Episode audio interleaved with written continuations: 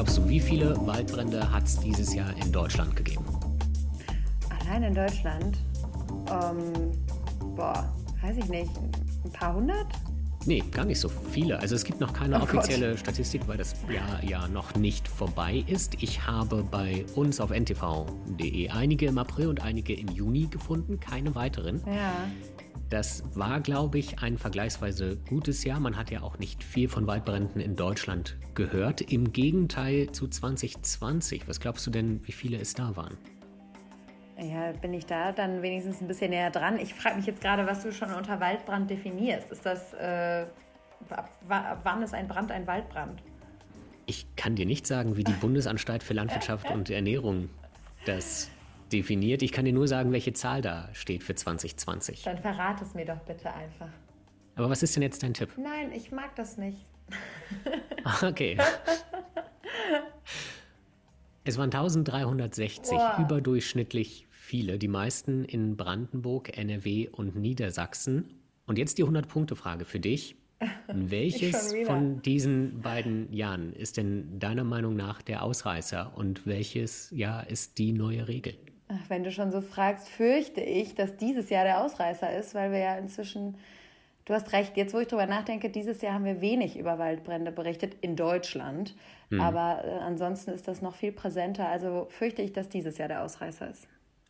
Genau, präsent waren dieses Jahr vor allem die Waldbrände in Frankreich, Italien, Griechenland, Spanien, in der Türkei. Mhm. Das war europaweiter Mittelmeerraum sehr extrem. Und um natürlich das noch abzurunden, es hat wie jedes Jahr auch in Kalifornien viele Waldbrände gegeben und in Sibirien. Und gerade dort werden es immer mehr. Das hat uns Johann Goldammer erzählt. Der ist Feuerökologe am Max-Planck-Institut für Chemie und hat uns gesagt, die Feuer, die verändern sich. Und ich vermute, du weißt, woran es liegt, Clara? Der Klimawandel. Genau, der Klimawandel. Es gibt aber eine klitzekleine Einschränkung bei den Feuern. Man okay. sagt ja immer so, Extremwetter nimmt zu, Naturkatastrophen nehmen zu. Ja. Wenn man sich die Waldbrandursachen anguckt, dann stellt man ja fest, Waldbrände sind eigentlich gar keine Naturkatastrophe. Das stimmt, das sind menschengemachte Katastrophen. Aber das ist ja der Klimawandel auch, wenn man es. Genau, es sind nur die Rahmenbedingungen erleichtern, mhm. es im Wald dumme Sachen zu tun. Mhm, ja, das fand ich auch erschreckend, dass man so viele Waldbrände einfach vermeiden könnte. Und ich finde, allein die Berufsbezeichnung Feuerökologe lohnt es sich schon, äh, ihm zuzuhören.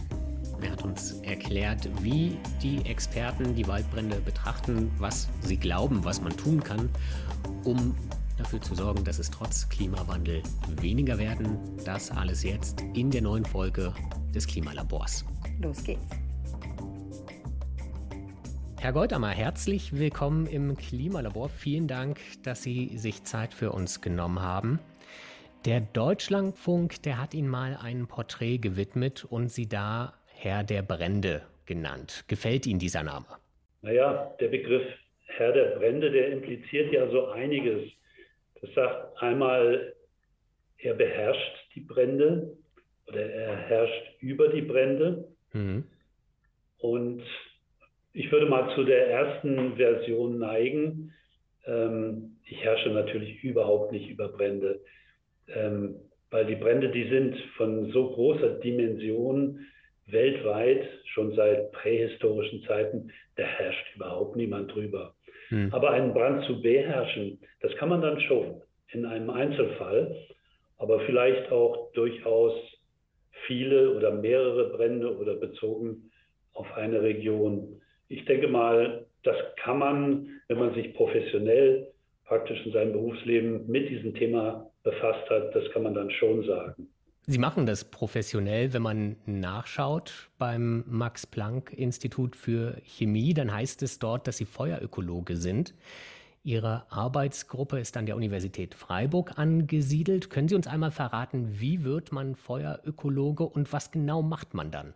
Naja, so ein ganz normaler Werdegang ist das gar nicht. Also auch heute kann man in dem Sinne nicht unbedingt über eine Ausbildung oder ein Studium äh, ein Feuerökologe werden sondern ähm, zum Feuerökologen macht man sich selbst, indem man wenn man, sagen wir mal, einen beruflichen Hintergrund hat, äh, beispielsweise auch ein akademisches Studium. Mhm. In meinem Fall äh, war das die Forstwissenschaft, äh, die ich studiert habe. Es kann aber durchaus jemand sein, der auch Biologie oder Umweltwissenschaften allgemein studiert, der dann auf dieses Thema Feuer stößt und dann ganz bestimmte Fragestellungen bearbeitet. Beispielsweise, welche Rolle oder welche Funktion hat das Feuer in Ökosystemen? Welche Auswirkungen hat das natürliche Feuer? Wie verhält es sich mit dem vom Menschen verursachten Feuer? Sind das die gleichen Auswirkungen? Und äh, ja, wenn man sich dann äh, mit dieser Fragestellung weiter äh, befasst in seinem beruflichen Leben, ja, dann wird man so peu à peu Feuerökologe. Für uns ist ja Feuer häufig erstmal so ein bisschen was Negatives. Ich finde, wenn man Sie so sprechen hört, dann klingt das eher, als hätten Sie auch viel übrig für das Feuer. Was würden Sie denn sagen? Lieben oder hassen Sie das Feuer? Naja, also zunächst einmal müssen wir ja als Wissenschaftler äh, sehr objektiv an das Thema herantreten. Und wenn man dann äh, sozusagen vorbelastet ist oder voreingenommen ist, indem man sagt, also ich gehe das Thema jetzt an, weil ich das Feuer hasse oder weil, das, weil ich das Feuer liebe, dann äh, liegt man nicht unbedingt ganz richtig. Also nehmen wir mal an, wir gehen jetzt äh, an das Thema ganz neutral ran. Ich habe das ähm, damals auch getan, als ich angefangen habe. Das liegt viele Jahre zurück, im Jahr 1973. Da war es zunächst einmal eine gewisse Faszination, die hm. davon ausging. Und dann habe ich im Laufe meiner Arbeiten in den nächsten Jahren und Jahrzehnten viele Feuer erlebt, die man ja quasi lieben kann, die etwas Nützliches sind für das Ökosystem, für die Umwelt, für die Menschheit. Aber es sind auch Feuer dabei, die unglaublich destruktiv sind, die vernichten. Und das ist dann der Moment, wo man sagen muss, also das möchte ich doch gar nicht so gerne erleben oder jemandem zumuten. Über die destruktiven Feuer sprechen wir gleich auf jeden Fall auch noch mal intensiver. Mich würde aber doch mal ein Beispiel interessieren, weil direkt vor Augen habe ich das jetzt nicht, wann, an, wann ein Feuer wirklich äh, sinnvoll sein kann und welche Rolle es spielt. Können Sie uns das noch mal genauer erklären? Wenn man dieser Frage nachgeht, dann bietet sich es an, dass man in eine Region geht, wo zunächst mal der Mensch nicht die Ursache oder nicht die Hauptursache von Feuer ist, sondern die Natur. Und das sind viele Regionen in der Welt, wo Blitzschlagfeuer schon seit langen Zeiträumen, eigentlich schon seit evolutionären Zeiträumen auftreten. Und, ähm, Und wo da, ist das? Ja, da gibt es verschiedene Landschaften der Erde. Das ist zum Beispiel die Taiga Sibiriens, das sind äh, die nördlichen Regionen Nordamerikas wie Alaska und Kanada. Das sind aber auch durchaus die tropischen, subtropischen Savannen in Afrika oder der australische Busch. Und da spielen die Feuer dann eine ganz wichtige Rolle für die Landschaft. Wenn wir jetzt in diese Regionen reinschauen, dann sehen wir, dass dort Feuer gebrannt haben ähm, in Zeiträumen, bevor der Mensch da überhaupt aufgetreten ist. Und damit äh, stellt sich ja die Frage, was hat denn unabhängig vom Menschen das Feuer in dieser Vegetation, in diesen Ökosystemen eigentlich bewirkt? Hat es zum Beispiel dazu beigetragen, dass sich ganz bestimmte Ökosysteme mithilfe oder unter Einfluss des Feuers ausgebildet haben. Und diese äh, Frage muss man bejahen. Denn wir sehen das beispielsweise, wenn wir, gehen wir mal nach Sibirien, in die Kiefern- und Lärchenwälder Sibiriens, äh, in ganz entlegenen Waldgebieten reinschaut, und wenn man dort mal einen näheren Blick in einen Waldbestand wirft, dann sieht man häufig Bäume dastehen, die haben ganz äh, schwarze, große Feuerwunden, hauptsächlich am Stammfuß. Und wenn man einen mhm. solchen Baum jetzt untersucht, dann kann man die Jahrringe, die Chronologie äh, des Wachstums dieses Einzelbaums oder auch der Waldbestände zurückverfolgen über viele hundert Jahre. Viele dieser Bäume dort sind äh, mehrere hundert Jahre alt und dort haben sich dann unter bestimmten Bedingungen auch Spuren des Feuers praktisch eingefressen in die Jahrringe. Und das kann man hinterher analysieren. Und dann kann man durch das, was wir Dendrochronologie nennen, in dieser Jahrringforschung eben auch das Vorkommen historischer Feuer rekonstruieren und damit auch die zeitliche Aufeinanderfolge von Feuer. Und wenn man sich dann den Waldbestand insgesamt anschaut und sich überlegt, wie kann es sein, dass dieser Einzelbaum oder die, der gesamte Waldbestand eben mit diesem Feuer über diese viele hundert Jahre klargekommen ist, dann äh, merkt man, dass das Feuer tatsächlich hier etwas bewirkt hat. Beispielsweise in diesen offenen, lichten Kiefern- und Lärchenwäldern der sogenannten hellen Taiga, wo diese Blitzschlagfeuer immer wieder äh, regelmäßig das Brennmaterial herausgeräumt haben, sozusagen. Und wenn man in die Jahrringe schaut und sieht, dass dort die Brände etwa alle 20, 30, 40 Jahre aufgetreten sind, dann hatte das zur Folge, dass jedes Mal immer wieder so viel Brennmaterial weggeräumt wurde durch das einzelne Feuer, dass sich insgesamt nicht so viel von dieser abgeschobenen Biomasse aufhäufen konnte, dass die Feuer mhm. insgesamt jedes Mal relativ klein und gering in, in ihrer Intensität blieben und damit eben nicht zerstörerisch. Und da kann man dann auch schon die erste Schlussfolgerung draus ziehen, wie würden wir heutzutage wenn wir einen solchen Waldbestand bewirtschaften oder auch schützen wollen, wie würden wir selbst mit dem Feuer umgehen? Sie haben Sibirien gerade schon angesprochen. Dort hat es dieses Jahr auch gebrannt. Es hat in Griechenland gebrannt, es hat auf Sardinien gebrannt, in der Türkei, in Kalifornien wie jedes Jahr geführt. War dort auch ein Feuer dabei, von dem Sie sagen würden, das hat etwas bewirkt oder waren die rein destruktiv? Also wir haben natürlich in diesem Jahr 2021 sehr viele Feuer gesehen, eigentlich auf allen Kontinenten, die anders waren als früher. Und das hat aber etwas damit zu tun, dass die Klimarahmenbedingungen auf der Erde eigentlich überall sich schon verändert haben. Und dass das, was wir heute sehen und was wir auch in Zukunft mehr sehen werden, nicht mehr viel gemein hat mit der Vergangenheit, eben weil sich das Klima verändert und zwar relativ mhm. schnell. Und inwiefern verändern die sich?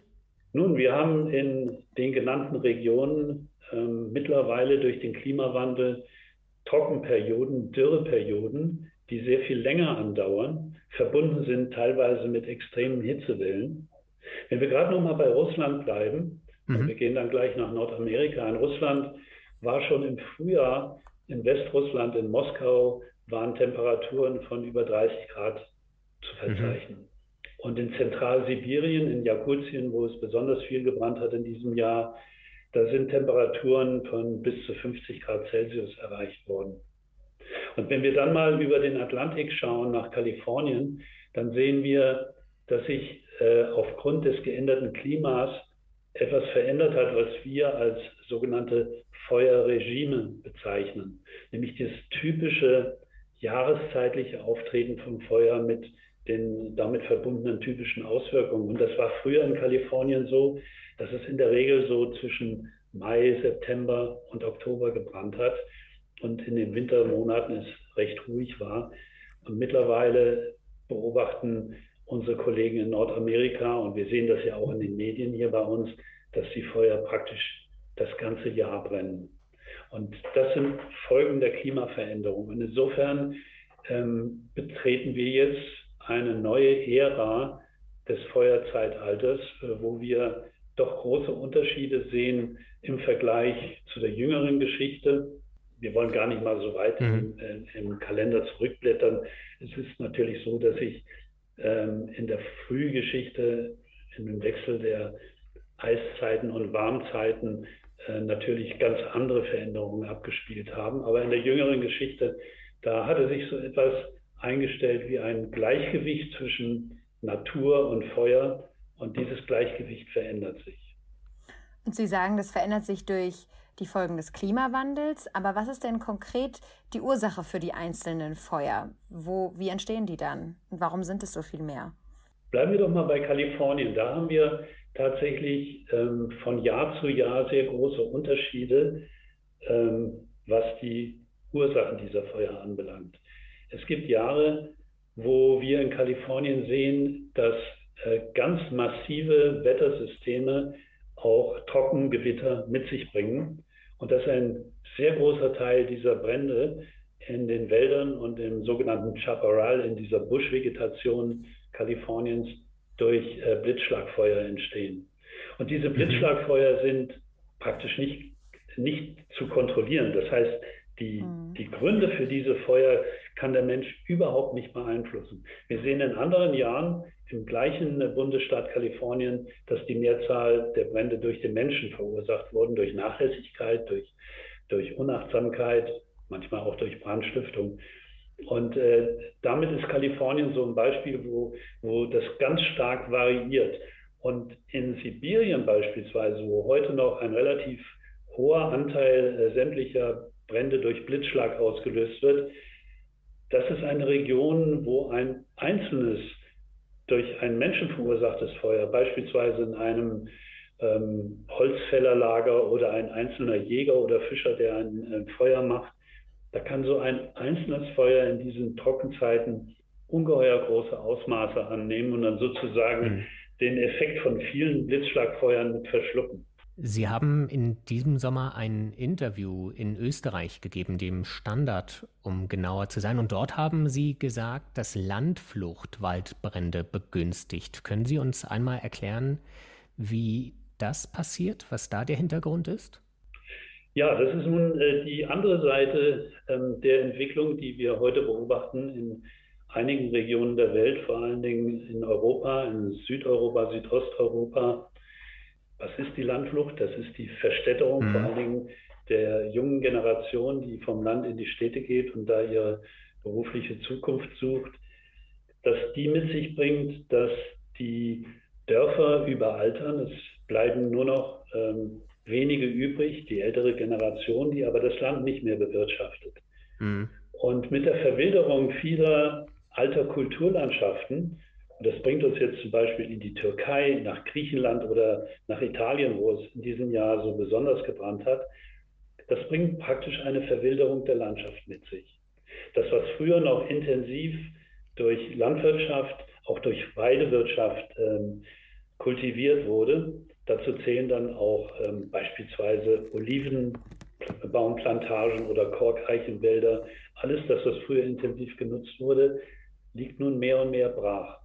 Mhm. Und die Produktion der pflanzlichen Biomasse, die hält ja an. Aber die Biomasse wird nicht mehr so genutzt, wie das früher der Fall war. Und das bedeutet, dass heute die Feuer, egal wie sie entstanden sind, egal ob durch Blitzschlag oder durch den Menschen, einfach mehr Nahrung finden.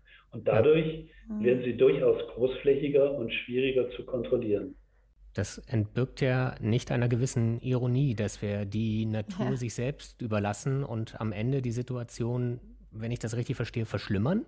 Ja, das ist ein Diskurs, in den wir hier auch in Mitteleuropa hineingehen. Denn wir sind ja hier, gerade auch in Deutschland, äh, jetzt sehr herausgefordert, wie wir mit unserer Kulturlandschaft, ich, ich, wage gar nicht mal den Begriff Naturlandschaft hier in Deutschland mhm. in den Mund zu nehmen, denn äh, wir leben in einer Kulturlandschaft, in der es sicherlich auch Wald gibt, ähm, der sehr naturnah ist, aber der ja nun schon seit vielen Jahrhunderten bewirtschaftet wird. Wie gehen wir damit um in Zukunft? Und wie gehen wir beispielsweise mit Schutzgebieten um, mit Naturschutzgebieten, die ja nicht unbedingt Wald sein müssen, sondern Offenlandstandorte? Und da gibt es sehr äh, verschiedene Meinungen und äh, Ansichten dazu. Die einen sagen, wir müssen praktisch diese Waldökosysteme komplett schützen. Wir, wir sollen mhm. sie nicht mehr so intensiv nutzen, damit wir was erreichen, zum Beispiel mehr Biodiversität oder höhere Kohlenstoffbindung in diesen Waldgesellschaften. Und ähm, andere sagen, dass wir durchaus den Wald sehr intensiv nutzen müssen, um genau das zu erreichen, was ich zuvor beschrieben mhm. habe, dass nämlich die pflanzliche Biomasse, die nachwächst, dann bei solchen extremen Trockenperioden und Hitzewellen nicht dem Feuer zur Verfügung steht. Und dieser Diskurs zwischen zwei sehr unterschiedlichen Auffassungen, wie wir äh, zukünftig mit dem Wald unter, äh, umgehen äh, sollten, dieser Diskurs muss natürlich auf etwas hinauslaufen, was sowas ist wie ein, ja, wie ein Kompromiss, dass wir eigentlich beides mhm. brauchen. Ja. Wie könnte man es denn schaffen, diese Wälder und diese Naturräume dann effektiv vor dem Feuer zu schützen. In Kalifornien haben Wissenschaftler den Vorschlag gemacht, die Feuer oder wollen gerne die Feuer, die Wälder feuerrobust machen. So, Entschuldigung, ich komme hier ganz durcheinander. Was kann man denn da tun? Wie soll das funktionieren? Wenn wir die Wälder robuster oder resilienter gegen Feuer gestalten wollen, dann müssen wir in zweierlei Richtungen schauen. Einmal zurückschauen in die alten Praktiken, die Praktiken in unserer Kulturlandschaft, wie wir früher die Wälder bewirtschaftet haben, oder auch in die Naturwälder, wie sozusagen die Natur das selber reguliert hat. Und ich fange mal mit dem Letzteren an und da greife mhm. ich wieder mal auf das Beispiel Sibirien, Kalifornien und Australien zurück, wo eben die Feuer regelmäßig den Wald sozusagen aufgeräumt haben. Und dadurch, äh, dass sehr viele Feuer in kürzeren Abständen durch diese Wälder gebrannt haben, letztlich diese Wälder nicht das Problem hatten, dass sie ein zerstörerisches und praktisch nicht kontrollierbares Feuer ähm, haben würden. Und das Gleiche geht jetzt in Analogie, wenn wir in die ähm, Kulturlandschaften schauen, wo die Wälder ähm, auch über Jahrhunderte vielfach genutzt wurden. Und zwar nicht nur durch Forstwirtschaft, sprich durch Holzeinschlag, sondern auch äh, Waldweide oder sogar Landwirtschaft im Wald, sogenannte Agroforstwirtschaft stattgefunden hat, mhm. dann äh, sehen wir, dass solche Landnutzungssysteme, solche kombinierten Landnutzungssysteme durchaus sehr resilient sind. Und ich bringe es mal ganz einfach auf den Punkt. Wenn Sie äh, zum Beispiel, was wir historisch hatten in Deutschland, dass äh, die Eichen im Spessart deswegen so robust sind und so alt werden konnten, ist, weil sie über Jahrhunderte durch äh, Schweinemast bewirtschaftet wurden und mhm. die Tiere unter dem Schirm von Eichen oder auch in diesen sogenannten Hutewäldern, äh, wo äh, nicht nur Schweine, sondern Ziege, Schafen und Rinder gehalten wurden, dass äh, die dafür gesorgt haben, dass diese Wälder sehr offenständig waren. Das war kein dichter Wald, es war ein offener Wald, wo die Einzelbäume sozusagen so einen Solitärcharakter hatten. Unten waren sie ähm, praktisch durch die Beweidung gepflegt und der Bewuchs niedrig gehalten. Da konnte sich kein Wildfeuer ausbreiten. Nur haben wir jetzt ein Problem, dass in solchen Waldtypen wir einerseits diese Feuerresilienz haben, mhm. andererseits dann durchaus nicht alle diese die Tier- und Pflanzenarten vorkommen können durch diese intensive Bewirtschaftung, die wir aus äh, Sicht des Schutzes von äh, biologischer Diversität ähm, gerne dort sehen würden. Und damit haben wir schon ein Beispiel, dass man nicht alles auf einer Fläche machen und haben kann. Ja, weil wenn ich das richtig verstehe, steht das ja auch total konträr, was Sie sagen, zu der Idee und der Vorstellung, dass man eben im Wald äh, mit den Bäumen und auch mit dem Totholz, was man dann im Wald äh, liegen lässt, dass man damit ja auch irgendwie CO2 speichern möchte. Eigentlich ist das ja so ein bisschen die Idee von, von vielen Klimaschützern, aber das macht sie ja dann noch viel anfälliger für Feuer und das heißt, am Ende hätten wir davon auch nichts gewonnen. Das ist richtig so und vor allen Dingen ist ja die Erhöhung der Tragfähigkeit oder der Bindefähigkeit von Kohlenstoff durch ein Waldökosystem ist ja völlig begrenzt. Das geht ja nicht unendlich. Mhm. Hm. Und äh, da haben wir das Problem, und da sehe ich auch ein ganz großes Missverständnis in der Debatte, die hier zu Lande im Moment geführt wird, wenn gesagt wird, wir müssen unsere Wälder ähm, als wichtige Kohlenstoffsenke so bewirtschaften, dass sie mehr Kohlenstoff aufnehmen kann. Das wird gar nicht funktionieren. Das kann auch gar nicht funktionieren. Da ist irgendwo eine Grenze. Und das Zweite ist, dass wir dann, wenn wir tatsächlich in den kommenden Jahren und Jahrzehnten solche riskanten Großwetterlagen haben werden, wie wir sie 2018 und 2019 hier hatten oder wie sie dieses Jahr im Mittelmeerraum war, dass dann die Gefahr besteht, äh, wie vorhin schon gesagt, dass das alles in Flammen aufgeht. Und da denke ich mal, ähm, müssen wir in der Forstwirtschaft, wenn wir mal beim Wald bleiben, nach Lösungen suchen, die das Nebeneinander von verschiedenen Ansätzen ermöglicht. Dass es eben durchaus Waldareale geben muss, wo man ganz bestimmte Artenvielfalt, pflanzliche und tierische Artenvielfalt ähm, vorfinden kann, die allerdings dann ein höheres Feuerrisiko haben können. Aber die kann man ja entsprechend absichern durch Waldbestände oder Waldriegel, die anders gestaltet sind, die es dann verhindern können, dass ein Feuer in ein solches Waldgebiet hineinläuft oder aus diesem Waldgebiet heraus sich weiter ausbreitet. Wie ist denn Ihr Eindruck? Machen wir in der Hinsicht in Deutschland aktuell Fortschritte? Also im Moment sind wir in einer sehr großen Debatte. Und zwar einmal in der öffentlichen Debatte. Die wird äh, nicht unbedingt von Fachleuten geführt. Mhm. Und dann natürlich auch in der Wissenschaft. Und die Wissenschaft ähm, versucht ähm, in verschiedene Richtungen dieses ganze Gebiet auszuloten. Zum einen geht es äh, darum, dass wir jetzt erstmal sehen müssen, welche von den, jetzt gehe ich mal zunächst von den Baumarten aus, also das, was den Wald dominiert, das sind die Bäume, mhm. welche von den äh, jetzt noch vorhandenen ähm, oder von den derzeit dominierenden Baumarten mit einem veränderten Klima fertig werden können. Und da gab es so ein bisschen Ernüchterung, dass ähm, eine Baumart, wie beispielsweise die Buche, auf die man lange gesetzt hatte, als eine Zukunftsbaumart, dass die hm. doch diesen extremen Dürreperioden nicht standhält. Mhm. Dass andere Baumarten, wie zum Beispiel die Fichte, äh, sehr schnell ausfallen würden, das war erwartet und das hat sich auch als äh, richtig gezeigt.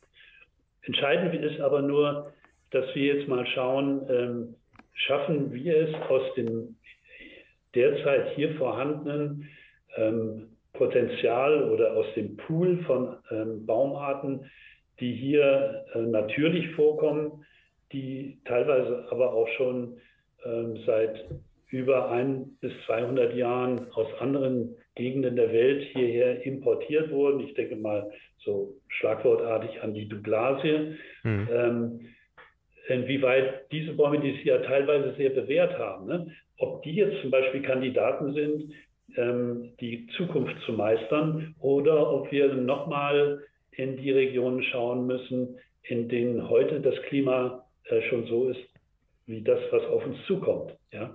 Und da gilt es eben auch zu untersuchen, ob wir hier dann uns darauf einstellen müssen, dass das Baumartenspektrum sich in diese Richtung verändert. Also zum Beispiel in Richtung Mittelmeerraum oder in Richtung der Subtropen äh, Nordafrika äh, oder südlich der Sahara. Wenn ich jetzt aber an die, die Bäume und Bestände im Mittelmeerraum denke, dann fallen mir da auch direkt zahlreiche Brände ein. Also da, da brennt es ja auch regelmäßig ab. Was gibt es denn noch für Möglichkeiten, diese Dinge besser zu schützen? Sind das dieselben Ursachen? Wir haben jetzt über Kalifornien gesprochen. Woran liegt es in, in Deutschland oder bei uns in Europa meistens, wenn, wenn die Wälder brennen? Kann man da noch was dagegen tun? Naja, das ist jetzt die, die Frage der Entstehung der Feuer. Das ist allerdings so, dass wir hier in Europa, in Deutschland, aber letztlich in ganz Europa davon ähm, ausgehen, dass zwischen 97 und 98, 99 Prozent aller Brände durch Menschen verursacht werden. Hm. Also im Durchschnitt bei uns hier in Deutschland und in Europa, da gibt es zuverlässige Statistiken, ähm, ist der Anteil der Blitzschlagfeuer irgendwo in der Größenordnung zwischen 1 und 3 Prozent. Und das heißt ja Folgendes. Ein Waldbrand wird ja manchmal als eine Naturkatastrophe bezeichnet. Und ist er ja in gewisser Weise auch. Nur ähm, hat ein Waldbrand einen ganz, ganz großen Unterschied zu anderen Naturkatastrophen. Nehmen Sie einen Starkwind, einen Taifun, einen Hurricane, einen Orkan oder Starkniederschläge, die jetzt diese Probleme bereitet haben bei dem Hochwasser der A. Oder nehmen Sie mal ganz extrem ein Erdbeben. Das ist nichts, das, was der Mensch verhindern kann. Es ist mhm. unmöglich. Wir können keinen Orkan verhindern, keinen Starkregen verhindern und auch kein Erdbeben. Wir können aber Feuer verhindern. Das macht den Unterschied. Und wir können ja auch, wenn wir mal den, die Statistik so umdrehen, sagen, wenn wir im Durchschnitt 97 bis 99 Prozent der Feuer in Europa und in Deutschland durch den Menschen entstehen, dann könnten wir eigentlich 99 Prozent der Feuer vermeiden, weil, ja. Weil es beeinflussbar ist. Aber, jetzt kommt das große Aber, dann müssen die Menschen eben mit dabei sein und mitziehen. Und das ist ja offensichtlich nicht der Fall. Es ist die Frage, was einfacher ist, die Wälder feuerrobuster zu gestalten oder die Menschen ja, dazu zu bewegen, besser aufzupassen. Mit Feuer spielt man nicht, sagt man ja. Naja, da, wo wir natürlich viel erreichen können im Bereich der Prävention, das ist das, was mehr im Bereich der Nachlässigkeit oder der Technik anzusiedeln ist. Da haben wir beispielsweise gerade im landwirtschaftlichen Bereich sehr viele Fälle, dass äh, Brände durch landwirtschaftliche Maschinen entstehen, die heiß gelaufen sind. Es ist auch bekannt, äh, weitgehend in der Öffentlichkeit auch bekannt, dass äh, Kraftfahrzeuge, die auf trockenen Grasflächen abgestellt werden, durch die heißen Katalysatoren ein Feuer verursachen können.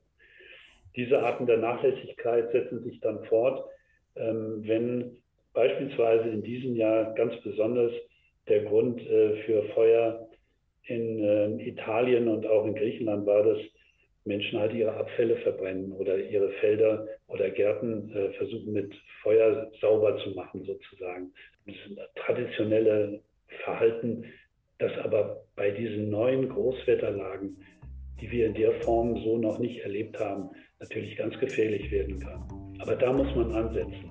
Ja, Herr Goldammer, wir halten fest, wir müssen das Feuer einfach auch mehr mitdenken bei allem, was wir so tun. Es gehört ja zu den wichtigsten Elementen für uns Menschen. Und äh, vielen Dank für das spannende Gespräch. Ich denke, wir haben daraus viel mitgenommen. Vor allem werde ich noch viel mehr darauf acht geben, wo es gerade brennt. Ja, ich danke Ihnen auch für das äh, schöne Gespräch zu, zu dem Thema, was mich beruflich schon so lange begleitet. Und ich äh, hoffe natürlich auch, dass äh, diejenigen, die das hören, sich ihre Gedanken darüber machen und vielleicht auch einen Beitrag dazu leisten können, dass äh, dieses Thema für uns nicht ein unglückliches oder gefahrbringendes Thema ist, sondern dass wir alle gemeinsam in unserer Gesellschaft uns so verhalten, dass es eben nicht zu diesen katastrophalen Feuern kommt. Das hoffen wir auch, denke ich. Vielen Dank. Danke, Herr Dörfer.